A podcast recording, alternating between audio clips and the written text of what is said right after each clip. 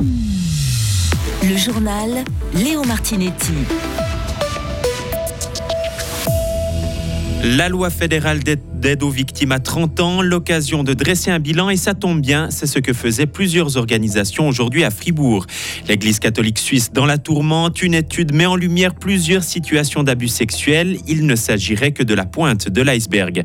Et enfin, la police cantonale fribourgeoise a mené une opération ciblée en début de week-end sur les routes gruyériennes et on connaît le résultat. Les procédures pénales sont encore une épreuve difficile pour les victimes. C'est le constat des organisations travaillant dans le cadre de la LAVI, la loi fédérale d'aide aux victimes. Elles se sont réunies aujourd'hui à l'Université de Fribourg pour faire le point après 30 ans d'application de cette loi. L'occasion de revenir sur ce que ce texte a changé dans le pays avec vous, Simon Gumi. Le langage utilisé dans la loi est souvent incompréhensible pour monsieur et madame tout le monde. Le simple fait de contacter une avocate ou un avocat pour constituer un dossier ou déposer une plainte peut être un défi. Peu de mesures sont prises dans le code pénal pour aider les victimes à faire valoir leurs droits. Face à ce constat, les centres LAVI ont été créés. Cela remonte au début des années 90. Manon Dufour est présidente de la conférence régionale LAVI de Suisse latine. Pendant une procédure pénale, le droit pénal est quand même très concentré sur l'auteur, sur ce qu'il a fait, sur comment le punir, sur comment le réinsérer dans la société. Et la victime était qu'un dommage collatéral, un peu dans cette procédure pénale. Cette loi, elle a pu donner un accompagnement psychologique offert par l'État. L'État paye aussi des heures d'avocat, un soutien juridique, un accompagnement tout au long de la procédure pénale. Donc ça, c'est tous des éléments qui ont amélioré le droit de la victime. Ces aides sont offertes à toute personne touchée par les effets d'une infraction et à ses proches. La victime peut s'adresser à n'importe quel centre en Suisse, même en dehors de son canton. Il est aussi possible de commencer la prise en charge avant de déposer plainte. On retrouve Manon Dufour. Souvent, les personnes ou les victimes aimeraient peser le pour et le contre, sont dans une ambivalence et ne savent pas s'ils aimeraient porter plainte ou pas. Donc, c'est aussi notre travail de les conseiller, d'en discuter avec les personnes. À savoir aussi que chaque victime a le droit à une personne de confiance qui accompagne pendant toute la procédure pénale aussi à ses rendez-vous au niveau juridique. Donc, nous accompagnons aussi les victimes, que ce soit aux auditions de police ou sinon au tribunal aussi. Donc, euh, ces victimes ne sont pas seules, elles ne sont pas livrées elles-mêmes, elles ont le droit à être accompagnées. Dans le canton de Fribourg, plus de 1700 personnes ont bénéficié de ce type de service en 2022. Merci Simon. Les centres d'aide aux victimes réunis pour cet événement ont préparé une liste de 15 recommandations pour améliorer le suivi des personnes touchées. En priorité, il faudrait davantage faire connaître les centres la vie dans la population. Les autres professions en contact avec les victimes comme la police doivent aussi être formées pour mieux les rediriger vers ces services.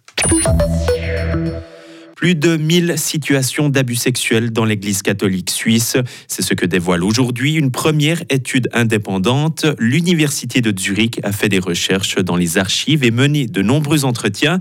Elle a été mandatée par trois organes catholiques, dont la Conférence des évêques suisses. Le sénateur socialiste Carlos Somaruga avait lui déposé en 2010 une initiative parlementaire. Il souhaitait lever le secret professionnel des ecclésiastiques lors d'abus sur mineurs. La proposition avait été rejetée pour son plus grand regret. Je pense qu'il y a une responsabilité publique de l'application du droit, va dire pénal et civil suisse, et que pendant longtemps, dans ce pays, on a estimé que le droit canonique qui concerne une corporation, en fait, avait une espèce de privilège et qu'il fallait le faire. Comme si, par exemple, le droit scout ou le droit de l'architecture défini par les architectes devait l'emporter sur un droit voté par le Parlement et finalement aussi adoubé par les citoyennes et les citoyens. Je pense qu'aujourd'hui, il faut que les pouvoirs public puisse en fait pousser à ce qu'il y ait une enquête encore plus approfondie et assume cette responsabilité parce que finalement ce sont des milliers d'enfants qui ont souffert. Et l'Université de Zurich prévient que les cas documentés ne sont que la pointe de l'iceberg. De nombreuses archives n'ont pas encore été étudiées et beaucoup d'abus n'ont pas été signalés. Comportement dangereux et bruit excessif, c'est ce qui a intéressé la police cantonale fribourgeoise vendredi en Gruyère. Elle annonce aujourd'hui 23 voitures ont été contrôlées. Finalement, 10 conducteurs ont été dénoncés pour des infractions. 5 mises en conformité ont aussi été exigées. Il s'agit d'une action ciblée qui sera reconduite. Et enfin, la Suisse est menée par la France en Coupe Davis. On parle là de tennis. Dominique Stricker s'est incliné 3-6, 6-1, 6-4 face à Adrian Manarino en ouverture du groupe B des finales. Stan Wawrinka n'a donc pas le droit à l'erreur. Il affronte en ce moment Hugo Humbert dans le deuxième et dernier simple de cette rencontre. La Suisse va encore affronter les favoris britanniques et l'Australie. Retrouvez toute l'info sur frappe et frappe.ch.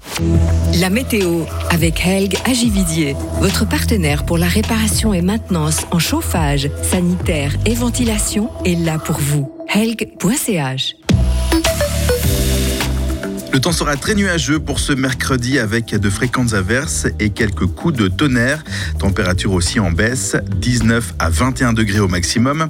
Le temps sera plus sec mais nuageux ou variable pour ce qui est de jeudi et vendredi avec euh, des températures qui vont euh, grimper jusqu'à 24 degrés au maximum. Le soleil devrait faire son retour pour ce week-end.